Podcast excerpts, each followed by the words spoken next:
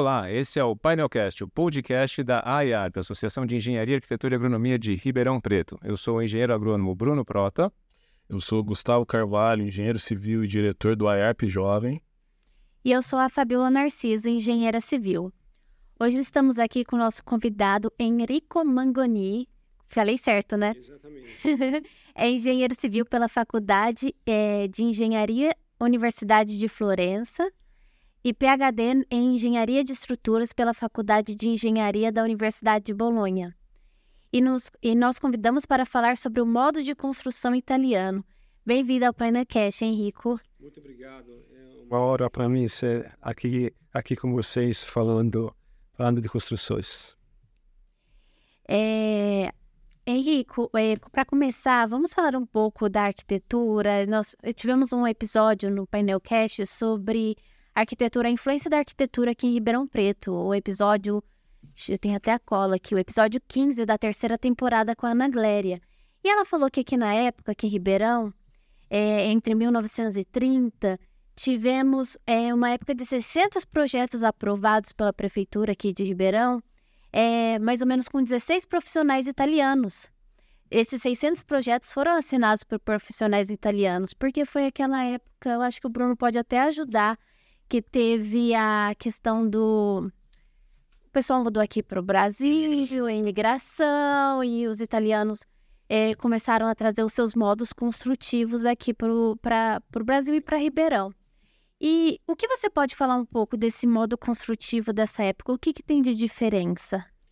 É, na verdade, é, os italianos é, introduziram é, no Brasil, eu conheço bem a, situação de São Paulo, acho que não é muito diferente daqui em Ribeirão. Introduziram é, primeiro a tecnologia da construção em é, alvenaria de tijolo. Muitas, muitas construções em São Paulo antigamente, principalmente aquela portuguesa, erano in, in terra, in, in terra cruda. Eh, terra cruda è italiano, in eh, portoghese si fala in... Eh, terra batida, terra crua. É, terra crua. É, terra crua. É, depois do período da terra crua, é, chegou o período da alvenaria de tijolo e principalmente, basicamente, quem introduziu essa, essa tecnologia foram os italianos. E depois, o período da alvenaria de tijolo, chegou a tecnologia do concreto armado. O concreto armado, de novo, é, vários é, mestres de obras é, italianos, principalmente. E você, por exemplo, no centro de São Paulo, reconhece muitos edifícios, muitos prédios, que eles são de, arquitetonicamente, são de estilo eh, neoclássicos. Eh? Eh, só era aquele estilo europeu que recuperava parte da arquitetura de vários estilos antigos.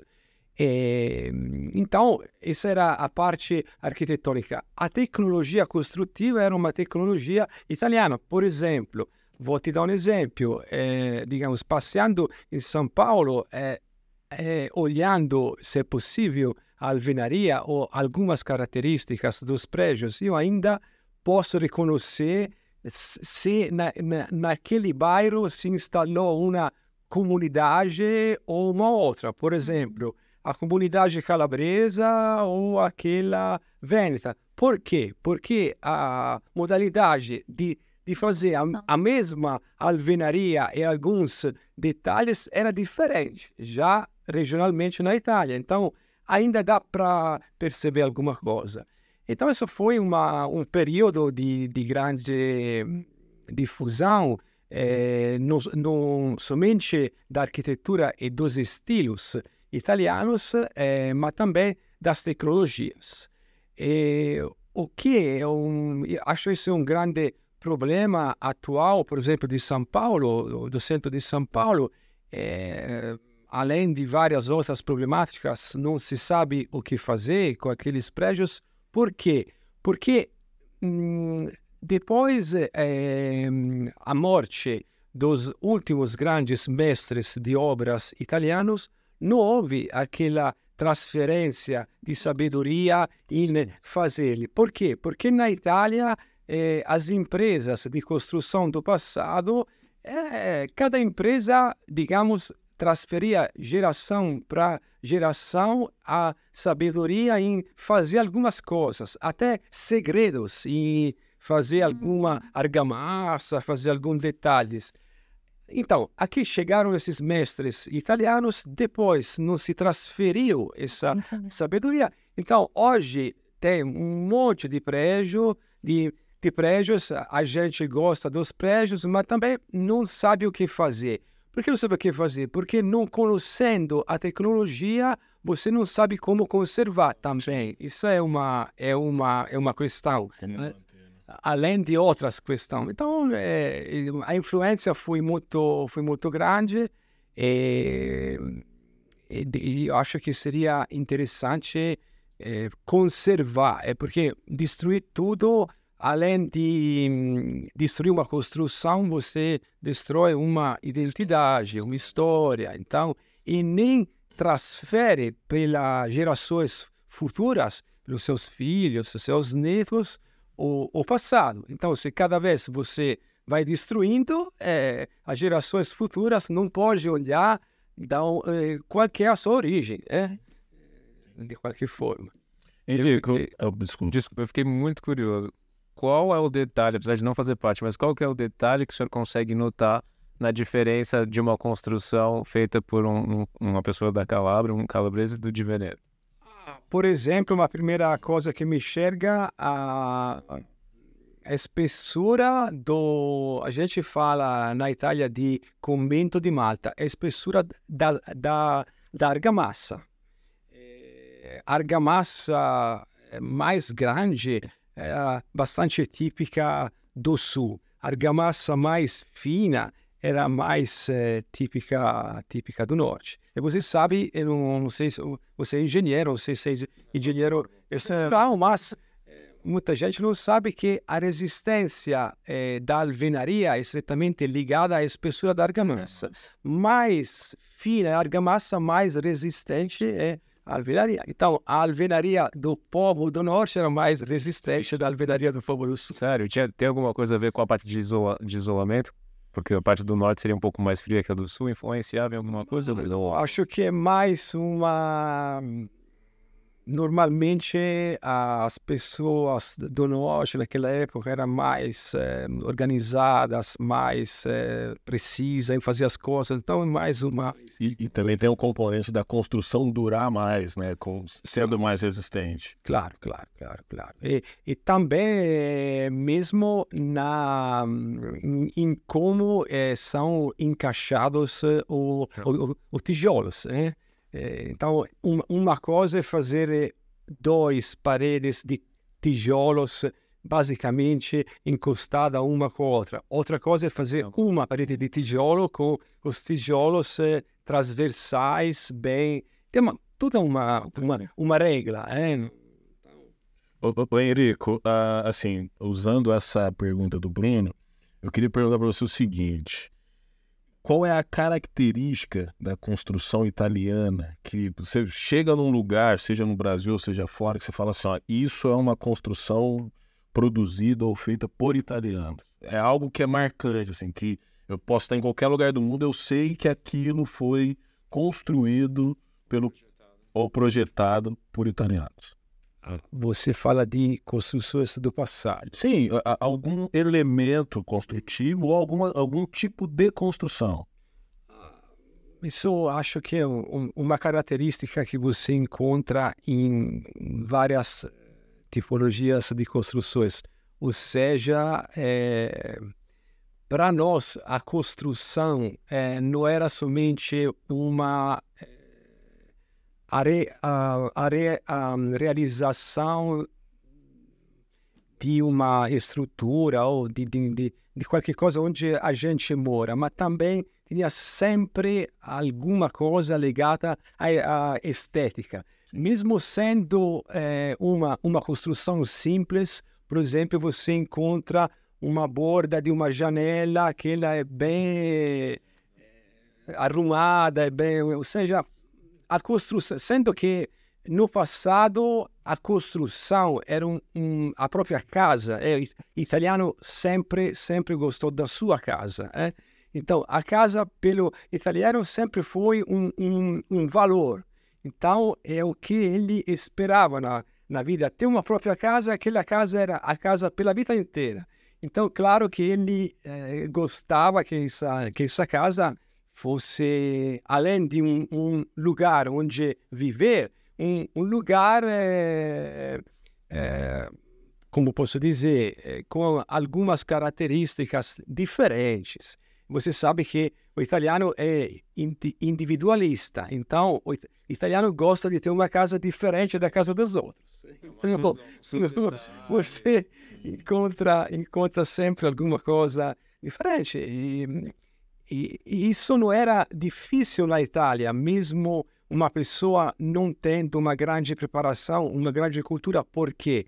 Porque a Itália, a, a, as construções históricas e do patrimônio histórico são muito difusas. Então, simplesmente olhando as construções do passado, a gente, com a criatividade que o italiano tem, trazia alguma coisa para Entendi. E em relação às construções do passado, as construções que foram feitas aqui no Brasil, elas todas elas receberam essa atenção na questão de, da, do clima do Brasil ser diferente.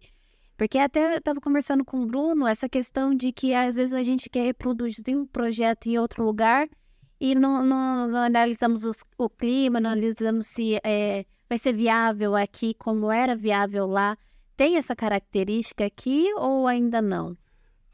Ainda não, né? Não teve no passado.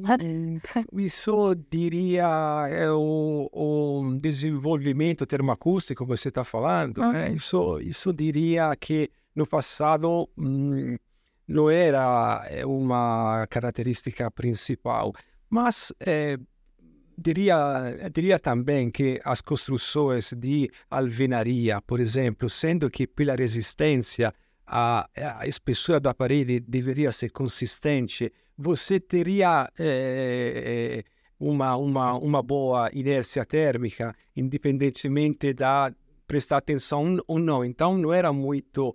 A questão, eh, eu acho, do desconforto termoacústico chegou mais com a tecnologia do concreto onde você eh, realizava um esqueleto de concreto armado e depois parede de fechamento. E aquela parede de fechamento, sendo que era de fechamento, então era, era pobre, era é, feita de material muito com uma inércia né? menos nobre, com uma inércia térmica não muito boa.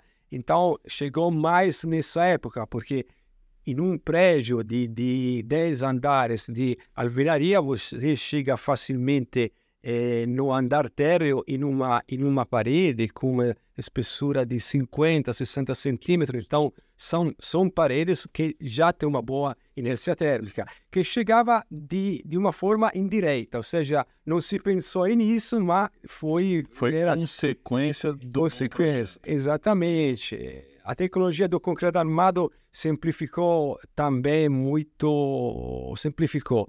É, com, praticamente com a tecnologia do concreto armado a gente conseguia ter eh, vãos muito mais amplos, espaços muito mais livres.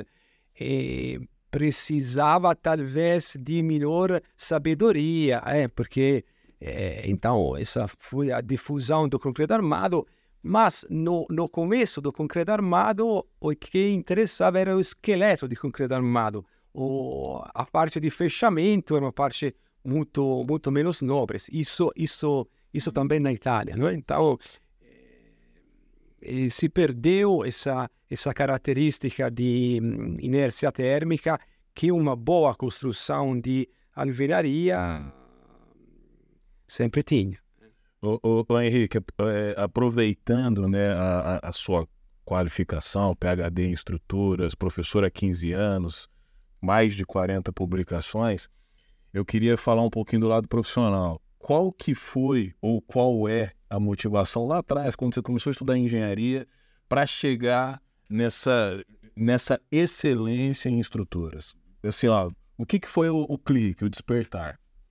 No meu caso. No seu caso, no seu caso. Falando específico do Henrico PHD. É, bom, no, no meu caso, é um caso, acho que seria recomendável para todo mundo. Ou seja, eu sou engenheiro, mas um filho de arquiteto e meu, e meu avô era, era arquiteto.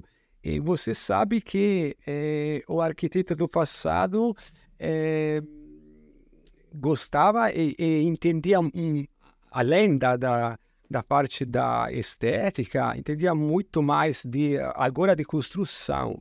Então, meu meu pai, meu meu avô é, gostava da construção, da tecnologia construtiva. Então, eu acompanhava meu pai há quatro, cinco anos na obra.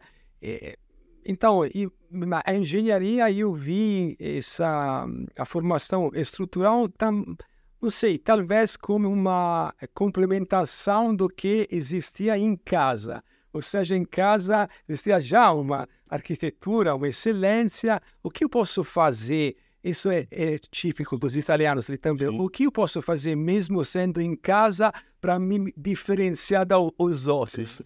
Então eu vi que a, a parte estrutural estava nos últimos 30, eh, 40 anos evoluiu muito, né?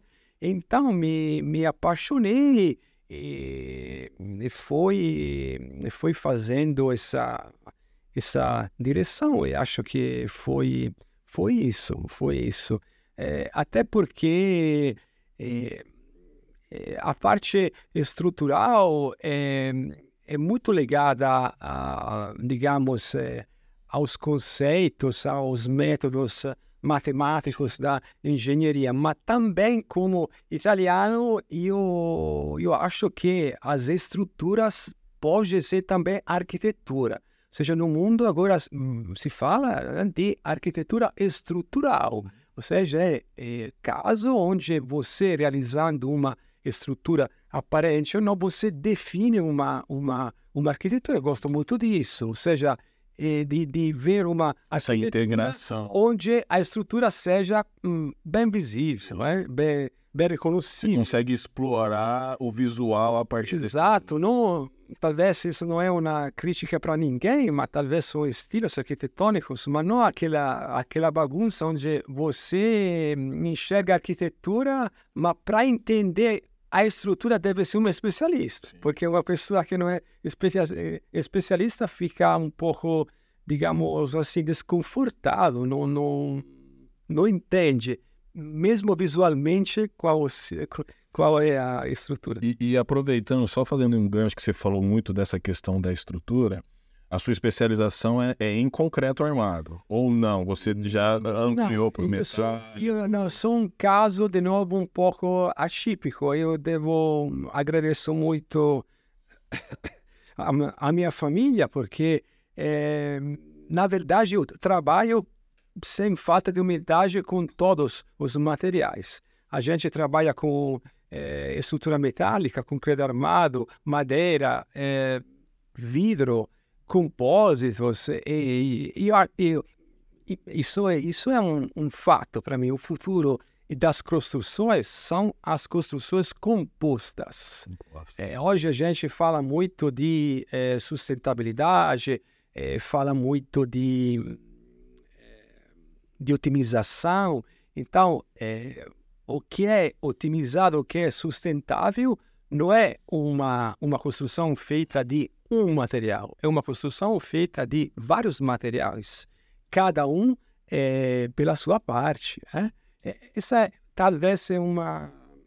Eu pesquisei muito na, é, do lado acadêmico também, na parte das estruturas compostas, mas se você pensa, basicamente, a estrutura é, mais maravilhosa do mundo é a estrutura composta qualquer, o corpo humano corpo humano é feito de várias partes, de vários materiais. Você tem uma parte óssea, você tem uma parte de é, músculo. Então, hum, músculo onde o, nosso Senhor colocou, onde precisa de tração. Osso ele colocou onde precisa de compressão. Então, se você é, transfere isso, por exemplo, numa estrutura moderna, poderia ser uma estrutura composta aço, aço concreto onde você coloca o aço na parte de tração, o concreto na parte de compressão. Os dois trabalhando na maneira melhor, economizando o, o tudo. Então, é, acho que o futuro é, é das estruturas compostas. E, e também isso é, enxerga na minha é, formação, porque como italiano, é, claramente trabalhamos muito com as estruturas existentes. E, então, quando você vai reforçar, vai é, digamos, conservar uma estrutura existente, 90% dos casos, é, o seu produto final é um produto que tem várias estruturas de tipos diferentes. É, essa era a minha próxima pergunta. Qual que é o grande desafio ou a grande diferença entre atuar aqui no Brasil e na Itália? E eu acho que o senhor acabou de explicar. Na Itália, a gente, você tem muita reforma e restauração de prédios já existentes, alguns com milhares de anos. E aqui no Brasil são majoritariamente construções novas, prédios novos? Sim, no Brasil é, principalmente são construções novas. Uma grande diferença também que tô, porque eu sou convidado também em várias universidades brasileiras em né, fazer cursos, palestras. E o Brasil está mudando, está é, tá mudando, mas é, as escolas brasileiras são muito é, boas é, mas até agora, é, muitos engenheiros, arquitetos, eles são especialistas de um material. Então, uma grande problemática, eu acho, também olhando os projetos, é a é, compatibilização é, de é, capacidades diferentes.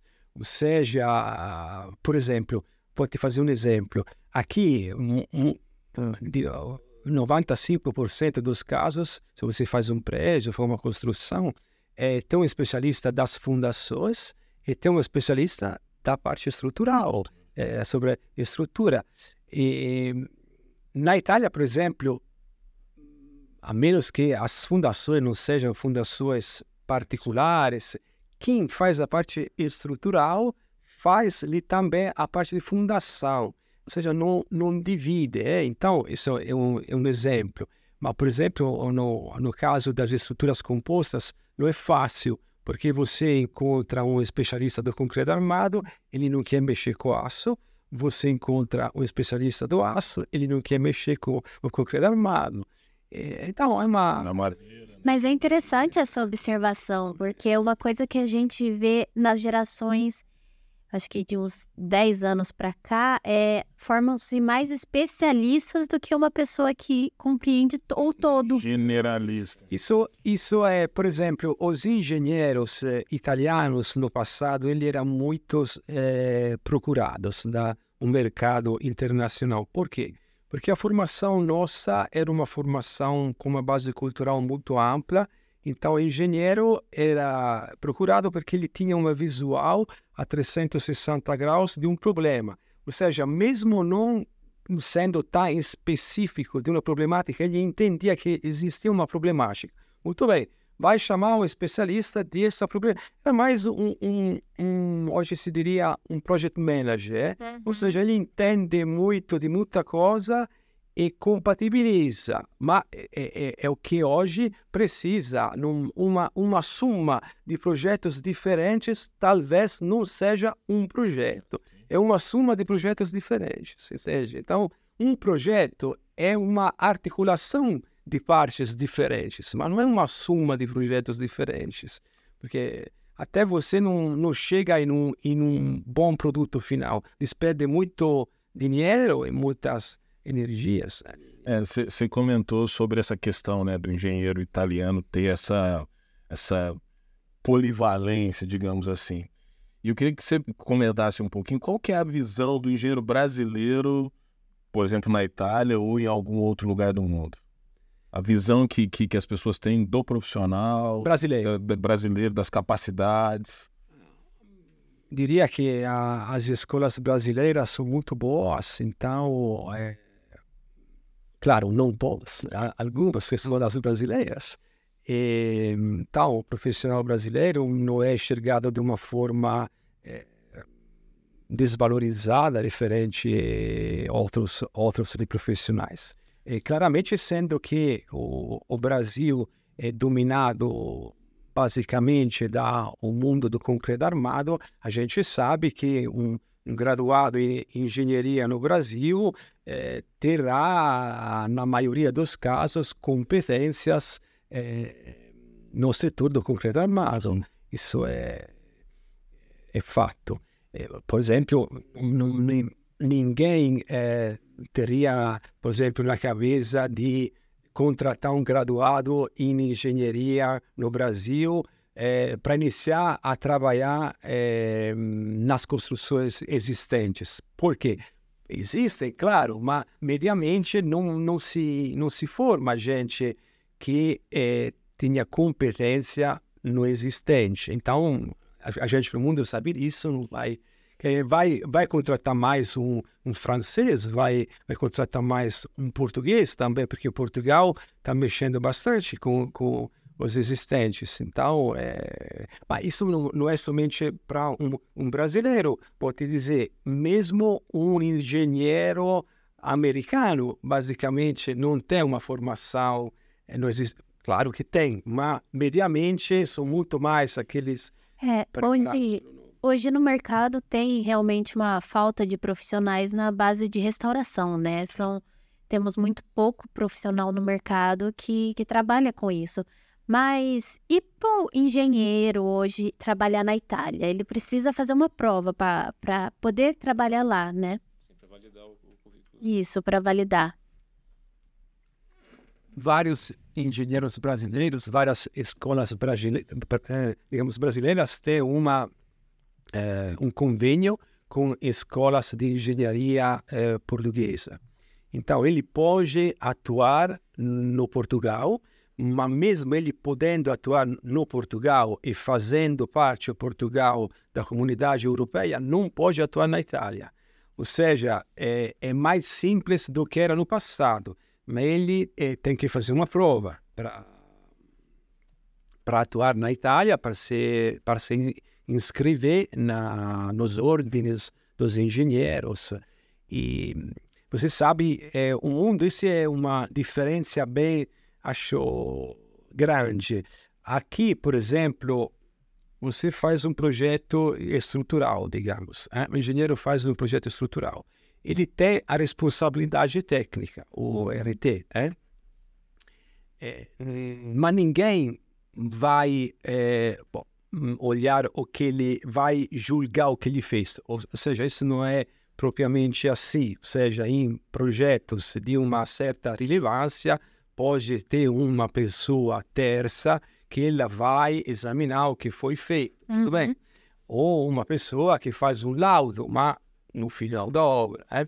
Mas não tem uma instituição onde você entrega o seu projeto estrutural. Justo? Não tem.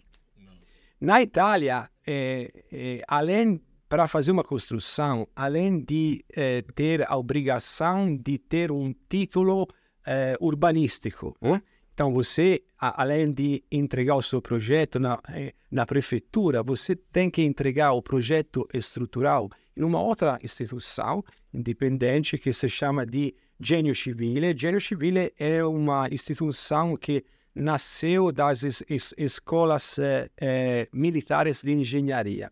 Você entrega o seu projeto estrutural, ele vai eh, controlar se o seu projeto atende às normas. Uhum. E se não atende, você não tem um título, não pode iniciar a obra.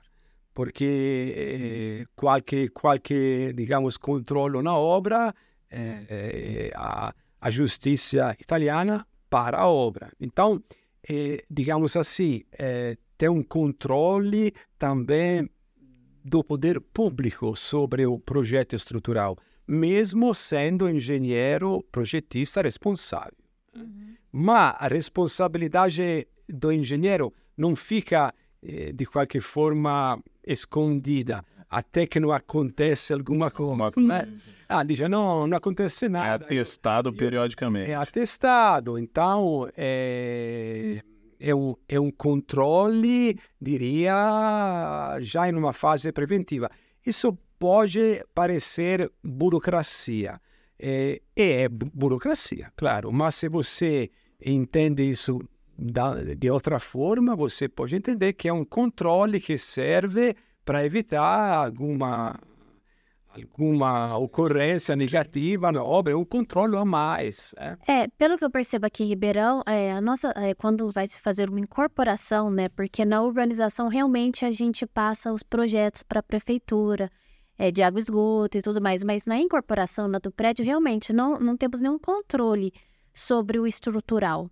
A, a prefeitura ela analisa somente a parte arquitetônica e, pelo que eu tenho percebido da prefeitura, ainda temos a questão de que sim, a prefeitura faz o engenheiro assinar um termo de, eh, dizendo que ele está seguindo as normas, as leis, analisa o básico da, da lei atual, e mas não confere se ele está realmente atendendo todas as leis as normas necessárias. Você só está assinando que você atende. Se acontecer alguma coisa lá na frente, a, é, você assinou. Então, e, na, e se ela atendeu, é sua culpa, tipo então, isso. Não sei esse controle. Saber que aconteceu alguma coisa na frente, acho não é interessante para ninguém. Não para quem fez um erro no projeto, nem pela construtora que executou, nem per... Não, é, é uma, é uma forma de dizer, peraí, é, vamos... Mas o controle, isso não deve... É, porque digamos, talvez isso pode parecer uma é, restrição é, na é, nas possibilidades de atuação do engenheiro. Ou seja, ah, você não pode fazer isso, não pode fazer isso. Uhum. Não. O controle é um controle, deveria ser um controle formal para entender se você atendeu à lei. O que entendo dizer? É, claro, se você é em uma, em uma, em uma região aqui onde tem uma sobrecarga pela, pela cobertura de 50 quilos por metro quadro e você colocou no projeto 10 quilos por metro quadro, você não atendeu. Sim, atendeu. E acaba sendo uma distribuição de responsabilidade, Sim. porque passou por alguém para aferir. Então a responsabilidade não passa a ser só do engenheiro projetista. Não, isso não, não é não é base. Ou seja, a responsabilidade permanece no engenheiro. O órgão público nunca vai ser responsável é, do de, de qualquer falta do engenheiro. Por quê? Porque por quanto o controle pode, possa ser bem feito, poderiam controlar tudo. Sim. Então, o poder público fala: eu não vou me responsabilizar pela sua responsabilidade. Eu tento entender de uma forma é, propedêutica é, se tem alguma coisa que evidentemente não foi atendida. Sim. Claro que pode ter algumas coisinhas que o poder público não enxerga e que mesmo não, não atende a norma. É? Certo. E deixa eu te perguntar, aproveitando, quanto tempo demora uma aprovação de um edifício alto lá? Porque é, passa por diversos departamentos a mais do que aqui. Então, acredito... Do título urbanístico? É, pra, é aqui seria urbanístico. Urbanístico? É, pode ser. É para o projeto arquitetônico, para você poder iniciar uma construção e ter uma vará de construção. Uhum. É, bom, é, digamos assim, eh, se eh, o que você fez é claramente na lei, eh, pode passar 60, 90 dias. Nossa! Que... Mas é para dizer que você. Perdemos de novo. Para você. Para dizer que você é claramente na lei, tem uma fase antecedente onde os profissionais, os arquitetos, né, na Itália tem uma figura também interessante é, que é, é, uma figura que é um técnico das edificações uhum. que se chama de geômetra. É, aqui não tem. É uma figura que foi muito existiu muito na Itália depois da Segunda Guerra, é, porque precisava de uma de uma de uma pessoa que tivesse conhecimento, capacidade, mas nem tanto como um arquiteto, porque a obra que deveria ser feita na reconstrução era muita. Uhum. Então, é, é, um, é, um, técnico que a gente fe, fala reconstruiu a Itália. É um técnico. O meu, o meu pai, de uma forma brincadeirosa, fala que se todos os geômetras na Itália eh, tivessem a mesma expressão política, seriam dono do parlamento, sabe? porque são muitos. Uhum. Ô, ô, ô, Henrico, assim, é, a gente está se encaminhando daqui a pouco para o final. Eu queria falar mais um pouquinho de você, até por conta dessas 40 publicações, fato de você ser PhD. Eu queria que você falasse um pouquinho da, das suas últimas publicações, em que áreas foram, como que elas foram aí é, é, abordadas e debatidas no meio profissional. Uh, as últimas elas foram na área eh, do eh, duas áreas. Uma era a resistência ao fogo das estruturas e até com dois casos interessantes, eh, porque um caso eh, foi uma eh, uma pesquisa que fazemos eh, referente a um trabalho feito, eh, feito pela Ferrari. A Ferrari, alguns anos atrás, teve um, um incêndio bem grande em uma, em uma parte da fábrica. Parte da fábrica era feita em premoldado, eh, mas depois o, o acidente, a dúvida era eh, deveremos eh, demolir completamente a estrutura ou a estrutura pode ser recuperada. E a gente conseguiu recuperar a estrutura, não demolindo completamente. É claro que para ele demolir tudo era uma perda de dinheiro enorme. E, então, algumas publicações nas últimas são da resistência ao fogo, é, sempre no setor da resistência ao fogo. Outra história interessante referente às estruturas compostas, por exemplo, é que a gente tem na cabeça que as estruturas metálicas não têm resistência ao fogo. É, é assim, é porque a 100 graus de temperatura o aço inicia a perder a sua, as, suas, as suas características. Mas se o aço colabora com o concreto, a estrutura metálica já inicialmente sem nenhum tratamento, sem nenhuma pintura, é, tem uma resistência que não é zero. Sim. Então você parte da uma resistência, pode ser mais ou menos, pode ser maior, menor, mas já já é alguma coisa, é interessante isso. E outras publicações foram é, referentes ao desenvolvimento é, sísmico de construções, porque você sabe que a Itália é um território é, fortemente sísmico, então é, construções históricas na, em, em área sísmica. Até aqui tive, tive a honra é, de, de fazer a, a USP me convidou a fazer um curso é, o IAG da USP que é o Instituto de Astronomia e Geofísica porque aqui você no IAG tem, eu acho, o maior experto da América Latina de ameaça sísmica, ou seja, ele detecta onde tem tremores, né? E eu fiz a parte de engenharia sísmica, ele falou, ah, o primeiro curso da história do Brasil é engenharia sísmica. Valeu. Parabéns. Henrique, eu tinha uma pergunta como você mencionou mesmo antes, que talvez na Itália tenha um pouco mais de valorização no engenheiro projetista, aqui no Brasil, por exemplo, você mencionou a Ferrari, um, um pessoal que trabalha com elas, o pessoal da Pinifarina, e aqui a gente tem um projeto em São Paulo, pela Cirela, que tem a assinatura do Pinifarina. Conheço qual que é o enaltecimento do engenheiro projetista? Não é igual ao do Pinifarina que fez alguns traços. Como é, como é que funciona a parte de ego? Você está fazendo uma das partes mais importantes que garante que ninguém vai morrer dentro daquele apartamento. E como isso é visto? É isso, isso é, já das primeiras vezes que eu cheguei no Brasil, isso me deu um pouco de, de transtorno para mim, porque se você enxerga as construções você enxerga a, a placa da, digamos, da construção, você enxerga a arquitetura feita pelo, sei lá, Rodrigo, vai.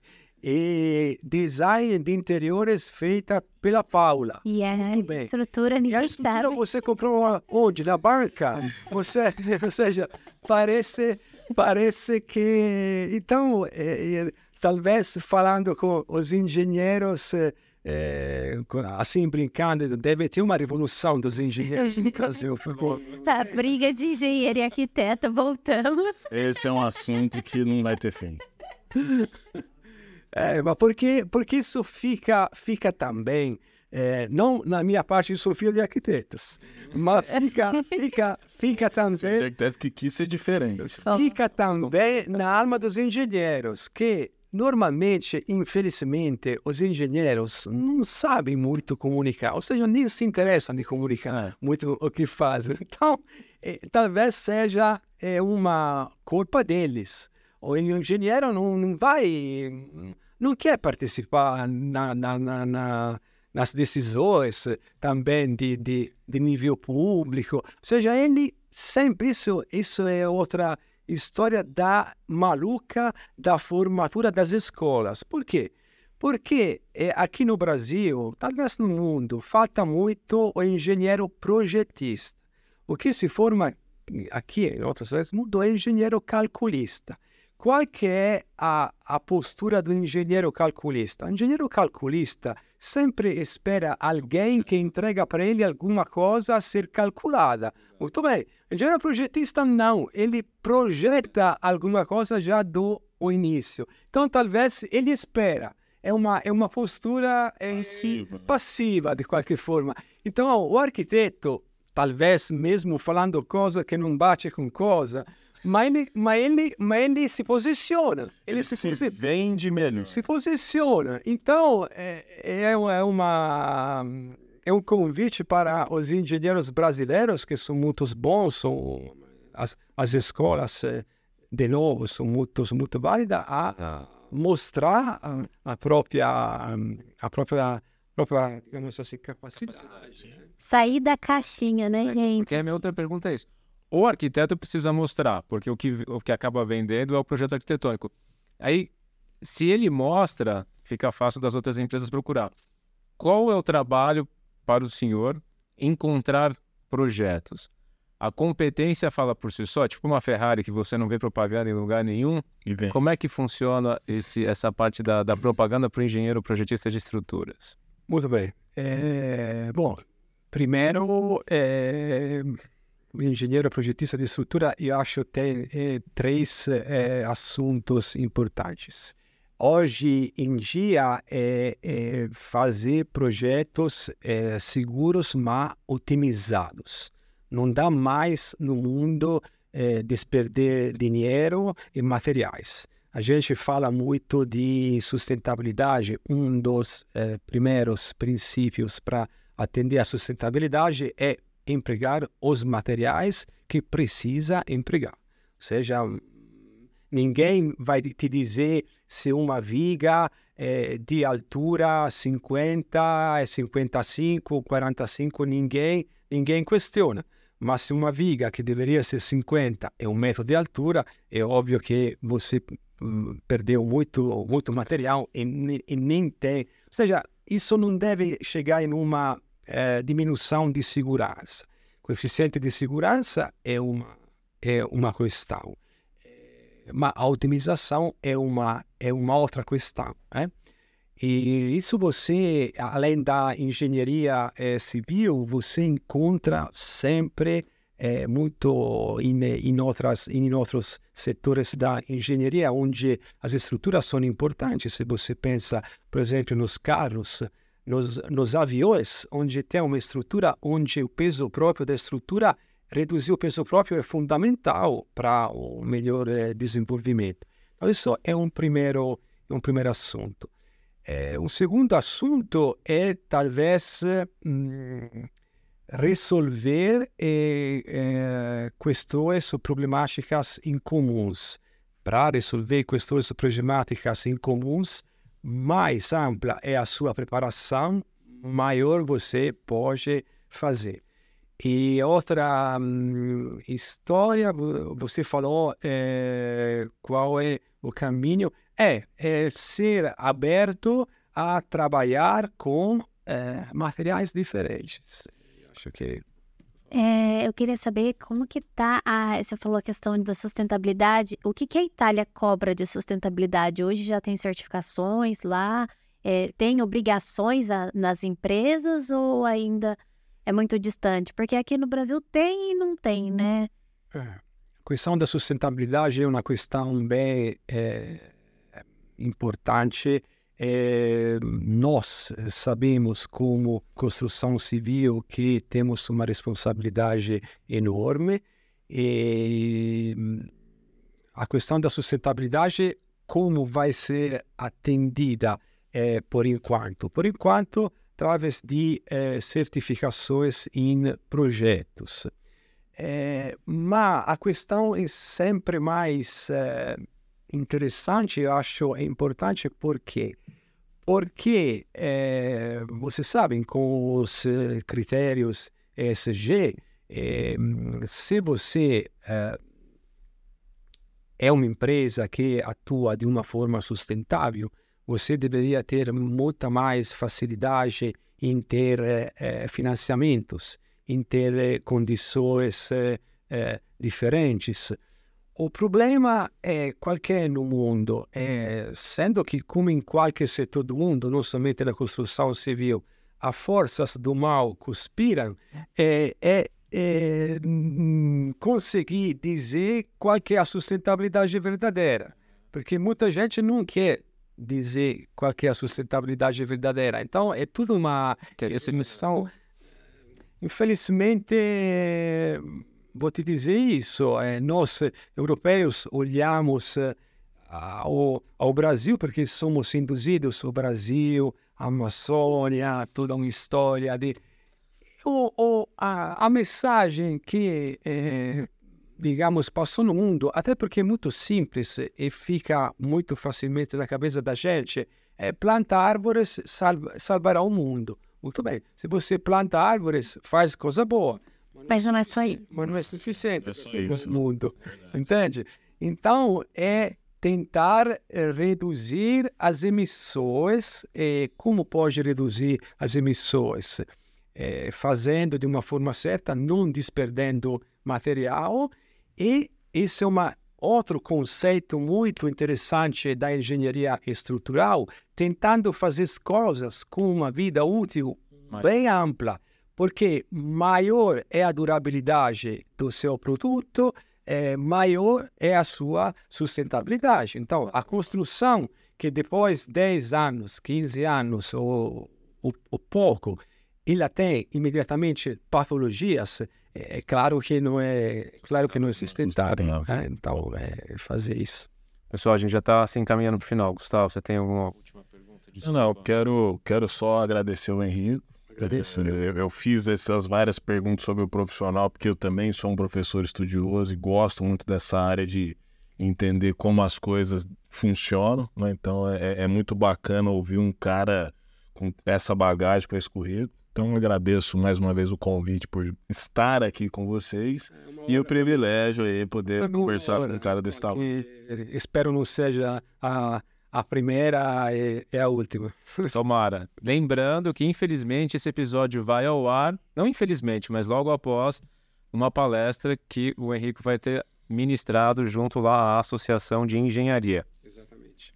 Henrico, muito obrigada. É, eu Achei sensacional aprender cada vez mais um pouquinho, né? É interessante a gente ver esse paralelo, essa conectividade que temos hoje de informações. Muito obrigada. Obrigado. Henrique, tem alguma colocação, uma última palavrinha para gente? última, a última colocação, acho que é, o que você está fazendo é bem interessante. Por exemplo, isso na Itália não se faz muito, é, ou seja, um, um, um, debate entre experiências eh, internacionais, é, continue assim, é, porque eu vejo que os jovens engenheiros brasileiros, os profissionais brasileiros estão enxergando sempre mais pelo exterior. Então, hoje, o mundo é globalizado e deve ser globalizado também nas experiências. Então, uma, uma troca de, uh, de experiências é sempre boa. Perfeito. Essa era, essa era uma pergunta que acabou escapando, mas o senhor pincelou ela um pouquinho. Exatamente no mundo globalizado, onde todo mundo tem acesso a todas as tecnologias, acaba facilitando, mas o quão isso realmente influencia? vocês italianos procuram, ah, deixa eu ver o que está sendo feito na Suíça ou no Brasil na hora de solucionar um problema interno? Ou ainda continua bem internalizado essa, essa busca por soluções? Ah, falo, falo pelo meu caso e falo para o que eu enxergo. É, no meu caso, sendo que eu é, tenho uma formação acadêmica, mas a minha, a minha pesquisa foi sempre uma pesquisa ligada à aplicação, numa uma pesquisa teórica. É claro que eu tenho facilmente acesso às experiências internacionais, acaso, e gosto de comparar, de ver, é, de entender. Então, para mim, é, é simples. É, normalmente, um profissional, é, como posso dizer, ele gosta é, de fazer o que ele mais ou menos sempre fez. É? Mas o mundo em cada setor da nossa vida nos últimos 10, 15 anos muda muito rapidamente, de repente. Então, é, não, não dá para não se atualizar. Eu vejo, por exemplo, na outra área, na medicina, é, os médicos que são mais atualizados, ele te falam, ah, não, porque é, dá alguns meses existe um novo remédio, ele já foi é, o seu desenvolvimento, funcionamento já foi publicado em várias revistas. Então, dá para entender que a gente vai, é, vai ter um espaço no cotidiano dedicado a entender o que está acontecendo no mundo, porque hoje com as tecnologias é muito mais fácil, não, não precisa mais ir a uma biblioteca Exato. e entender o que é. Dá mais rápido. Esse é um, é um lado bom desse, digamos, eh, de hoje. Né? Perfeito. Quem quiser lhe encontrar, se tem, tem alguma rede social, alguma coisa fácil para entrar em comunicação com o senhor? Ah, é, comigo pode. Eu, eu, na verdade, eu sou um pouco associado, é, mas. faz parte, faz parte. Mas você pode entrar no meu site, não tem, não tem nenhum, nenhum problema. É uma minha um, objetivo. É, esse ano, vai, lá tem um blog, vou Legal. escrever alguma coisa. Mas é, o dia acaba sendo sempre insuficiente para atender todas as, as coisas. Imagina você, uma, um cliente de você chama você porque tem que resolver um problema e você fala, não posso te atender porque estou escrevendo no blog. É, eu erro. Na ciência, o cliente não vai, não vai entender. Não seria legal. Ele fala, você é engenheiro ou você... Youtuber. Exatamente. Perfeito. Muito obrigado, obrigado muito obrigado pela atenção. Esse é o Painelcast, pessoal, o podcast da EARP. Você pode nos ouvir e ver no Spotify e YouTube e nos ouvir em todos os outros tocadores, como o Apple Podcast, o Deezer, o Amazon Music. E os links estão no arroba EARP e no arroba Painelcast. Aproveita para nos avaliar, acionar o sininho, seguir, favoritar e dependendo do que você nos ouve, por favor, faça os seus comentários Deixe seus pedidos. Se você tiver alguma sugestão de algum episódio, por favor, sinta-se à vontade. Por favor, sugira o, o entrevistado também. Os episódios sempre têm temas de interesse dos profissionais de engenharia, arquitetura, agronomia e geociências. E siga a gente nas redes sociais, no arroba e no arroba Painelcast. Compartilhe o episódio e até mais. Obrigado.